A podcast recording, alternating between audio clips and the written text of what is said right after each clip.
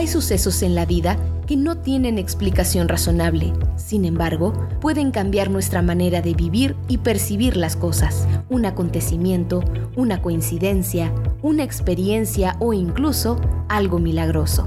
Las cosas buenas y malas siempre tienen un qué y un para qué. Escucha este podcast donde hablaremos de diosidencias, eventos irrazonables que no tienen lógica.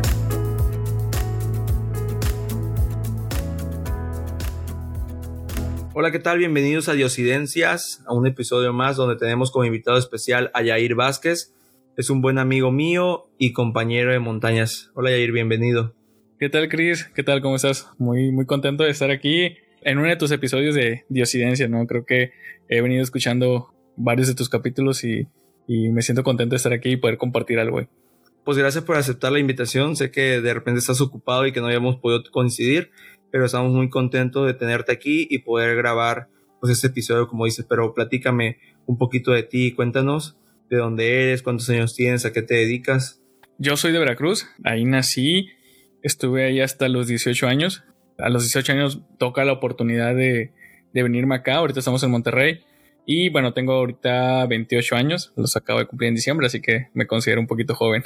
Tú te vienes de Veracruz, ¿qué, qué te motiva a venirte acá al norte, porque pues sé que en Veracruz se tienen comidas muy ricas, muy buenas escuelas también. ¿Por qué dejas Veracruz y te vienes acá al norte del país? Una de mis ideas cuando estaba en la prepa era estudiar en el colegio militar en Guadalajara. Entonces, pues yo me empecé a preparar, ¿no? Todo, eh, sé que son, en su, en su, momento, no sé cómo está ahorita, pero eran cuatro exámenes que tenías que cursar. La parte el intelectual, físico, psicométrico y no recuerdo el otro.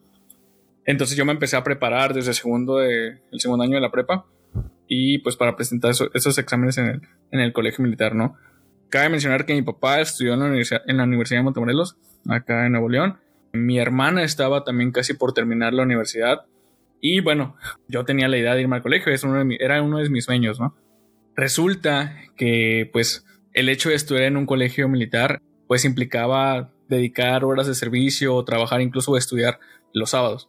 Eso pues a mis papás eh, somos adventistas y a mis papás no les parecía del todo, entonces estaban un poquito preocupados por esa parte. Hasta que un momento llegó el hecho de que pues me empezaron, tanto mi hermana como mi papá empezaron a, hablarme más de la universidad, a enviarme información, me empezaron a motivar más acerca de la Universidad de Montemorelos y es como me, empezó a entrar ese, ¿cómo podría decirlo? Esa espinita, ¿no? Por, por querer probar esa oportunidad de, de venir a Montemorelos.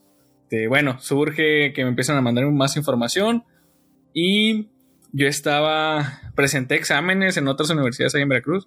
La verdad me fue, o sea, los pasé, pero pues al final de cuentas creo que pues me incliné por la Universidad de Montemorelos, ¿no? Creo que el hecho de que mi papá estuviera estudiando acá, que mi hermana también lo estuviera haciendo, me sentí un poquito más cómodo porque ya sabía como que a lo que venía, ¿no? Ya tenía como que es, esa retro de ellos, de saber cómo iba a estar acá. Más bien fue el motivo, ¿no? De, de, estar acá y, quiero pensar que también fue parte de la oración de mis papás. O sea, por el hecho de, venir a la Universidad de Montemorelos y no irme al colegio militar, creo que fue una, una oración contestada para ellos, ¿no? Y sin duda ellos se sentían más tranquilos tenerte pues acá, ¿no? Cerca también de tu hermana. Bueno, en ese momento estaba por salir, pero sabían cómo se llaman los profesores, la institución y todo. Pero fue, un, fue fácil, o sea, venirte en cuestión de colegiaturas, materias, ¿cómo, cómo estuvo esa situación? Cuánto tiempo eh, tomó la decisión para poder saber si pues conforme a las necesidades que tú tenías, pero también pues la parte económica, no poder cubrir, porque sabemos que de repente una universidad pues privada puede llegar a ser un poco cara, ¿no? Sí, fue, fue justo ese tema en donde mi, mi hermana me empezó a apoyar, es como que dijo, bueno, yo tengo contactos acá, te podremos buscarte una beca, llegando a Montemorelos, te puedo apoyar con esa parte. Es como que tenía ese pequeño respaldo de mi hermana pero mi papá fue bien sincero conmigo. O sea, me dijo, el hecho de que te vayas a Montemorelos quiere decir que vas a tener que trabajar y estudiar. Así me lo planteó desde un inicio, ¿no? Me dijo, yo te voy a apoyar en todo lo que pueda, pero mm, ten en cuenta que vas a estudiar y trabajar para que puedas solventar la carrera, ¿no? Porque si es un poquito elevado el costo a diferencia de una, de una escuela de gobierno. A diferencia que yo tenía planeado que en el colegio militar, pues tú trabajabas, incluso tengo entendido que te daban un, un apoyo, el mismo, el mismo gobierno, y te aseguraban que saliendo ibas a servir ciertos años para ellos. Entonces tenías trabajo asegurado, ¿no? Saliendo. Entonces fue una decisión un poquito difícil, Pero este, al final de cuentas me animé. Surge el tema de que, bueno, mi hermana, antes yo de llegar a la Universidad de Monterrey, ya me había conseguido una beca, tal cual me lo prometió. Entonces, ya eso me motivaba un poco más, ¿no? Se juntaron un, un porcentaje del recurso para la inscripción. Y pues bueno, me vine, me vine a Montemorelos, a Nuevo León, y llegué con ese, con ese monto de la inscripción, ¿no? Recuerdo que, que cuando llegué, no sé si tú estudiaste también en Montemorelos, ¿no? Entonces, no sé si te tocó conocer al famosísimo Randeles. El contador, ¿no? Me imagino que él era el que aprobaba quién tenía la beca o, algunas, algunas situaciones financieras, ¿no? Sí, justo fue el primer contacto con él, ¿no? Es como que, oye, llegamos, tengo tanto para la inscripción y recuerdas una, una de las cosas que me dijo y que me, me pegó, me pegó mucho en ese momento, es como que si solo tienes esto, pues mejor regrésate y vuelve el otro año, ¿no? Porque no te alcanza. Así. Entonces fue como que una impresión así como que, oye, ya estoy aquí, pues no me puedo regresar nada más así, ¿no? Sí, sí, sí. Entonces, bueno, este, se buscaban los recursos, al final de cuentas me pude inscribir. Ahí fue uno de los primeros contactos que tuve ahí por fe, en donde pues se dio la inscripción, ¿no? No, no me podía regresar, ya estaba acá. Una de las primeras incidencias que podemos, que podemos resaltar de, de ese podcast, ¿no? La decisión de venir de acá como por fe se van acomodando las cosas, te dicen, oye, sabes que los recursos no te alcanzan, mejor regrésate. Y por alguna razón algo ayuda a que se acomode, ¿no? A que se acomode y que puedas obtener los recursos, aunque sea para empezar el primer semestre. Sí, justo este, escuchando otro de los podcasts que tienes, este, me doy cuenta que, que los invitados que has tenido tienen eh, historias en específico que marcan sus disidencias. Creo que esta no es una historia en específico, más bien es como una diosidencia toda mi carrera universitaria. Entonces prácticamente fue ese tema. Mi hermana estaba en ese entonces trabajando en, la dirección de investigación. Entonces ahí hubo un apoyo este, por la primera beca que tuve, ¿no? Entonces, bueno, me inscribí, empezamos parte de las clases. Lo difícil era lo que venía, ¿no? Cómo iba a poder solventar, poder solventar los siguientes semestres. Entonces, una de las ideas se me surgió tanto de mi hermana como de amigos y compañeros que empecé a hacer ahí en la universidad es como que ellos me comentaban que tenían que irse a Estados Unidos para trabajar, juntar, se iban durante el verano o el invierno, juntaban dinero y regresaban a pagar la, la colegiatura, ¿no? Entonces de esa manera podían seguir estudiando. Recuerdo que en un, en un tema un pastor dijo, dice, muchos creen que en la Universidad de Montemorelos están puros ricos. Dijo, y sí, son puros ricos, pero ricos en fe. Entonces como que ahí empezó mi, mi clic, ¿no? O sea, tener que cambiarme el chip de que tenía que buscar recursos y tener mucha fe y confianza en Dios. Una de las oraciones que tuve en mi primer año fue, bueno, si es la voluntad de Dios, que me aprueben la visa, porque yo no tenía visa entonces, era hacer el trámite de la visa, que me la aprueben y con eso ayudarme, ¿no? Entonces, oración contestada, me aprueban la visa, terminé el primer semestre y recuerdo que conseguí un contacto con uno de los compañeros ahí y me fui a Estados Unidos a colportar. Entonces, bueno, colportaje, creo que Raúl en uno de los episodios menciona que es el colportaje, que era el apoyo con material de salud, de educación. Y pues me voy. No me fue tan bien como esperaba, pero bueno, pude regresar con un poquito de, apoyo ahí por parte de la, del colportaje, ¿no? Pero no me gustaba del todo porque me desesperaba esa parte de andar convenciendo a gente. A veces me frustraba porque tocabas puertas y te decían que no. Entonces era un poquito desafiante porque te desanimaba, te desanimaba el no vender o te desanimaba el hecho de que te cerraran la puerta en la cara o que no te abrieran o que de plano te dijeran que no. Entonces fue, fue ese tema, ¿no? El primer contacto ahí. Después, el siguiente semestre, pude inscribirme y se abrió la oportunidad de entrar a, los clubes, clubes de dulos, de conquistadores que están. Te me uní como consejero y empecé a apoyar ahí a los niños en sus clases y toda esa parte. Ahí conocí más gente yo no me quería volver a ir a colportar. Primera vez estuve en Los Ángeles, yo no me quería ir a colportar de nuevo. Y surgió un, contacto, un amigo, este, que bueno, lo invitan a trabajar hasta Dakota del Norte, en Estados Unidos. Pero no sabía a dónde iba a llegar. Prácticamente le dijeron, vente y acá vemos qué te conseguimos, ¿no? Para no ser larga la historia, me fui con él creo que fueron como dos días de viaje en autobús hasta Dakota del Norte. Fue un viaje muy pesado. Era la primera vez que yo iba hasta, o sea, era literal hasta la frontera con Canadá casi, ¿no? Entonces nos fuimos, llegamos y recuerdo que pues nos recogieron, nos recogieron una van toda así media, media rara, daba miedito. Pero bueno, empezamos a trabajar. Fue un verano esa vez. Y bueno, juntamos recursos, volví a juntar recursos, otra oración, ya iba el segundo semestre. Entonces fue así como se fueron dando las cosas, ¿no? Ahora, en la parte de, clubes de dulos, yo conocí a, una persona que es la hermana Sandra Güeda. Ella prácticamente se volvió como mi mamá adoptiva. Eh, uno de sus niños estaba en, en la clase que yo atendía y bueno, como que empezamos a hacer esa sinergia, a tener esa sinergia, empezamos a llevar bien. Ella me invitaba a comer. No me preguntaba si yo tenía que comer o si estaba pasándola mal, no, simplemente ella me invitaba. Entonces, es una de las personas que desde entonces me, empezó a ayudar mucho, ¿no? Esa parte de, apoyarme con, con comidas y, sin preguntar, yo creo que fue, pues prácticamente es uno de los ángeles que se atravesaron durante toda la carrera, ¿no? Ella me estuvo apoyando en esa parte, incluso en semestres posteriores, ella junto con un pastor me invitaba a que fuera a unas iglesias, lo apoyaba a él en, en algunas presentaciones, en ayuda con los clubes, y al final recuerdo que el pastor pedía una cooperación poco a poco en, ese, en esas cooperaciones iba juntando la siguiente colegiatura. Hubo más personas que interactuaron ahí con, con, la parte de la ayuda, hubo becas que surgieron durante toda la carrera. También el pastor Fernández, que era el capellán de la Facultad de Ingeniería, estuvo muy pendiente del apoyo. Em, creo que fueron muchos ángeles los que intervinieron en, en la, durante toda mi carrera para que yo pudiera terminarla, ¿no? Una de las historias que recuerdo es que, bueno, Después de que fui a Dakota del Norte, el siguiente semestre ya no tenía dónde ir, eh, porque ya se había acabado el trabajo ahí.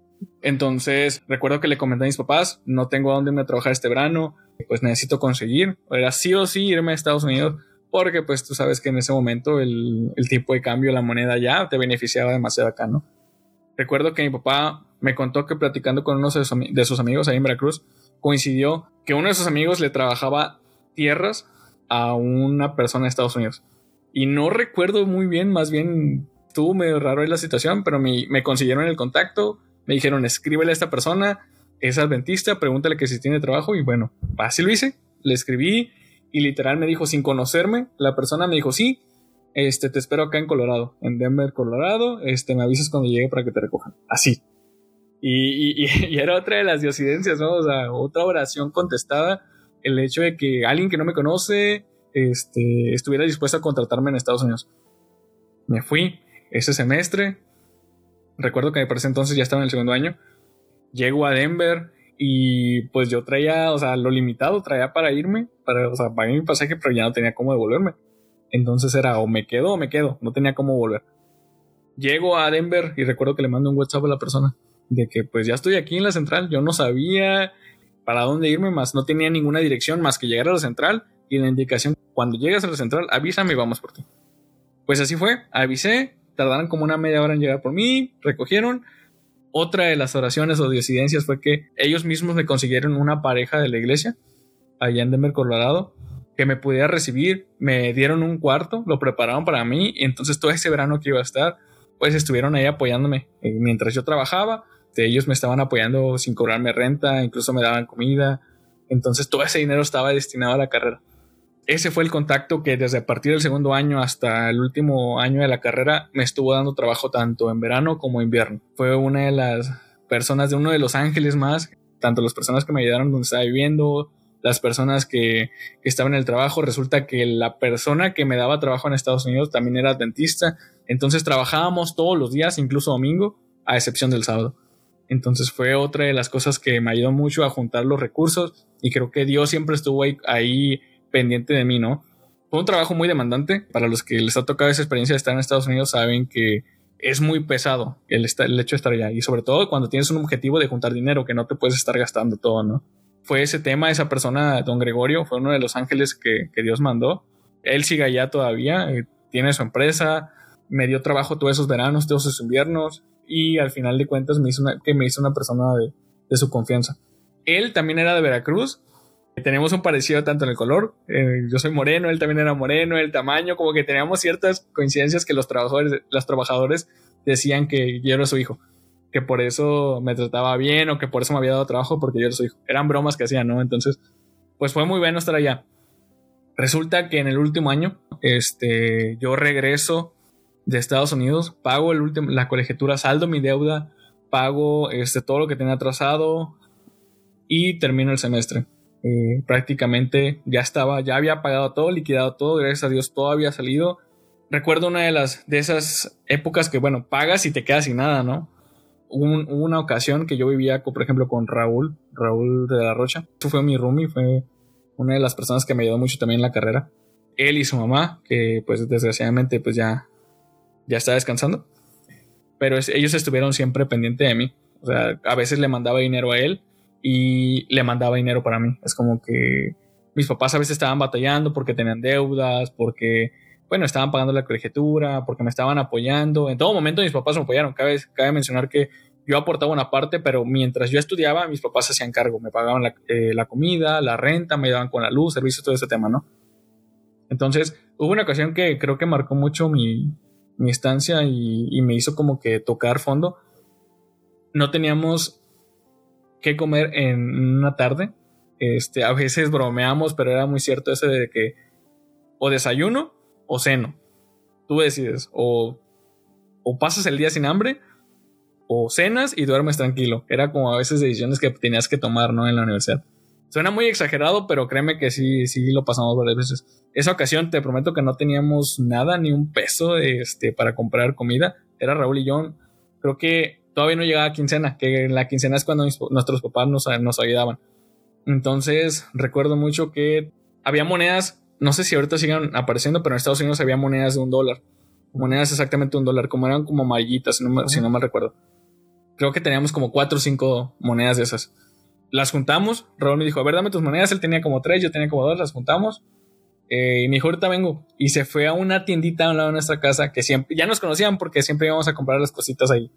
Entonces, él eh, le fue a decir al señor, o sea, prácticamente le compró cosas de comida. Le dijo, le voy a empeñar estas monedas.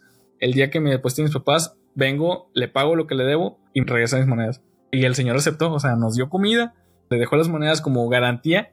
Y pues fue una de esas veces que dices, o sea, no tenía, no había otra solución más que pues esa, ¿no? O sea, y el Señor nos ayudó. Fueron situaciones difíciles como que dices, te hacen tocar fondo, ¿no? Y, prácticamente dependes de tu fe o de tu comunicación con Dios como para salir de ahí. Bueno, ya después, no recuerdo si le pagamos, no, yo creo que sí, porque sí recuperamos esas monedas. es, pero digo que toda mi carrera fue una diosidencia porque me aprobaron la visa en mi primer año para que yo pudiera apoyar a mis papás con, con el pago de la colegiatura y con otros gastos. Y justo cuando liquidé mi deuda, cuando regresé, ya, ya estaba prácticamente por acabar. Recuerdo que intenté cruzar de nuevo a Estados Unidos y por una de las otras situaciones pues me negaron la entrada, ¿no? Incluso hubo ahí un pequeño castigo, este, por el cual me dijeron que me, ya no podía entrar a Estados Unidos hasta unos años después. Creo que Dios preparó todo ese camino el hecho de que me dieran la visa, de encontrar personas que me apoyaran durante toda la carrera, personas que me apoyaron en la estancia de Estados Unidos para que juntara todos los recursos y que al final de la carrera dijeran, te vamos a quitar la visa. Para mí fue, el, fue como una, una diosidencia como tal, ¿no? O sea, tener ese, ese espacio para trabajar, esa oportunidad de aprovecharla al máximo. Y es como dice Dios, o sea, ya, tú hice, hice mi parte, ya hiciste la tuya, hasta aquí. No sé qué hubiera pasado, no sé qué hubiera pasado si, si yo pudiera seguir a Estados Unidos a trabajar o no sé, no sé si ahorita anduviera en otras cosas, no me lo quiero imaginar, pero por algo pasan las cosas, ¿no? Entonces, toda mi carrera fue una disidencia. No, está muy interesante tu historia ayer, la verdad, había cosas que yo, a pesar de que éramos amigos, desconocía.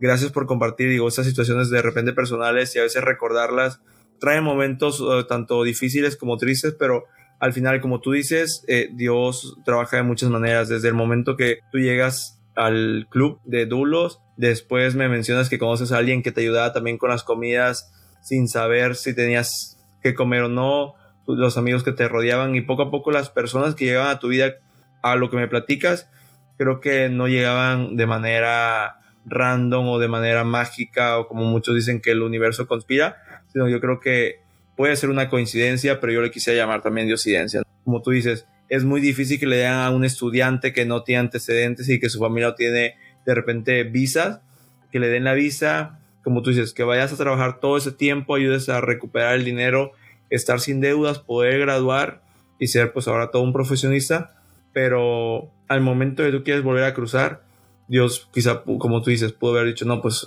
por ahora dedícate a crecer profesionalmente en México y después puedes regresar, ¿no? Porque quizás te hubieses quedado, ya no tenías necesidad de pagar la universidad, te hubieses quedado en Estados Unidos, no sé cómo estarías ahorita, también como tú dices, hay muchas cosas que pudieron haber pasado, pero yo creo que Dios tiene planes mejores para ti por ahora aquí en México, ¿no? Quizá cuando ya te, quiten el castigo puedas volver a intentar y esperemos que, que puedas retomar otra vez tu visa y que puedas, y ahora como, como, como turista realmente a, a Estados Unidos, pero Dios se subo el control de esos cuatro años y de muchas maneras, quizás no te acuerdas de todas, creo que puso los elementos necesarios para que tú pudieras estudiar. Quizá no, no siempre, porque fue difícil, pero mm, a lo que me platicas, sí, sí hubo muchos ángeles en tu camino. Yo creo que hay mucho de que estar agradecido y mucho de seguir pues eh, manteniendo sus contactos, ¿no? Agradeciendo a esas personas porque al final de cuentas estuvieron ahí. Prácticamente eh, te resumí lo que son cuatro años de carrera en poquito tiempo, no sé. Pero bueno, siempre estuvieron ahí tanto amigos, compañeros, profesores, que bueno, para los que han tenido la experiencia de estudiar en Montemorelos, saben que el trato con los profesores es muy diferente a otra escuela. Profesores siempre estuvieron pendientes, incluso creo que hay eh, programas, eh, al menos en la FIT, para apoyar a ese tipo de estudiantes que pasamos por esas situaciones. Hay profesores que dedican este, tiempo, esfuerzo, recursos para proveerles alimentos, incluso ropa, ese tipo de cosas, ¿no? Entonces siempre eh, agradezco a todos ellos que estuvieron en esa parte. Personas que digo que conocí dentro del club, amigos, y desconocidos que de repente surgieron por ahí que de una u otra manera me ayudaron. Creo que, como dices, no fueron coincidencias, fueron diosidencias de, de personas y situaciones en las que debí estar en ese momento preciso que Dios había puesto, ¿no? Entonces, no, hombre, pues agradecerte a ti, agradecerle a, a todas las personas que, que, me apoyaron en ese momento, que están o no están, que bueno, de alguna manera u otra espero devolverle a la sociedad lo que me ha dado, ¿no? A la vida más bien qué bueno que tienes esa iniciativa y que también lo tienes todavía en tu corazón poder eh, pues seguir esa cadena de favores, ¿no? Quizá alguien te ayudó y ahora te toca a ti pues poder apoyar a alguien que pueda estar en la misma situación que tú pasas. No, pues muchas gracias eh, y les recordamos a la gente que nos escucha que pueden compartirnos sus historias en holadiosidencias.gmail.com o también si me conoces y me tienes en las redes sociales puedes escribirme y poder coordinar una llamada o, o reunirnos en algún lado para escuchar tu historia. Todas las historias son bienvenidas y pues no queda más que agradecerles y recordar que las diosidencias existen y aún pasan cosas buenas en nuestra vida. Hasta la próxima. La vida está llena de milagros, casualidades, de coincidencias y de eventualidades que están al control de un ser superior. Diosidencias, eventos irrazonables que no tienen explicación lógica.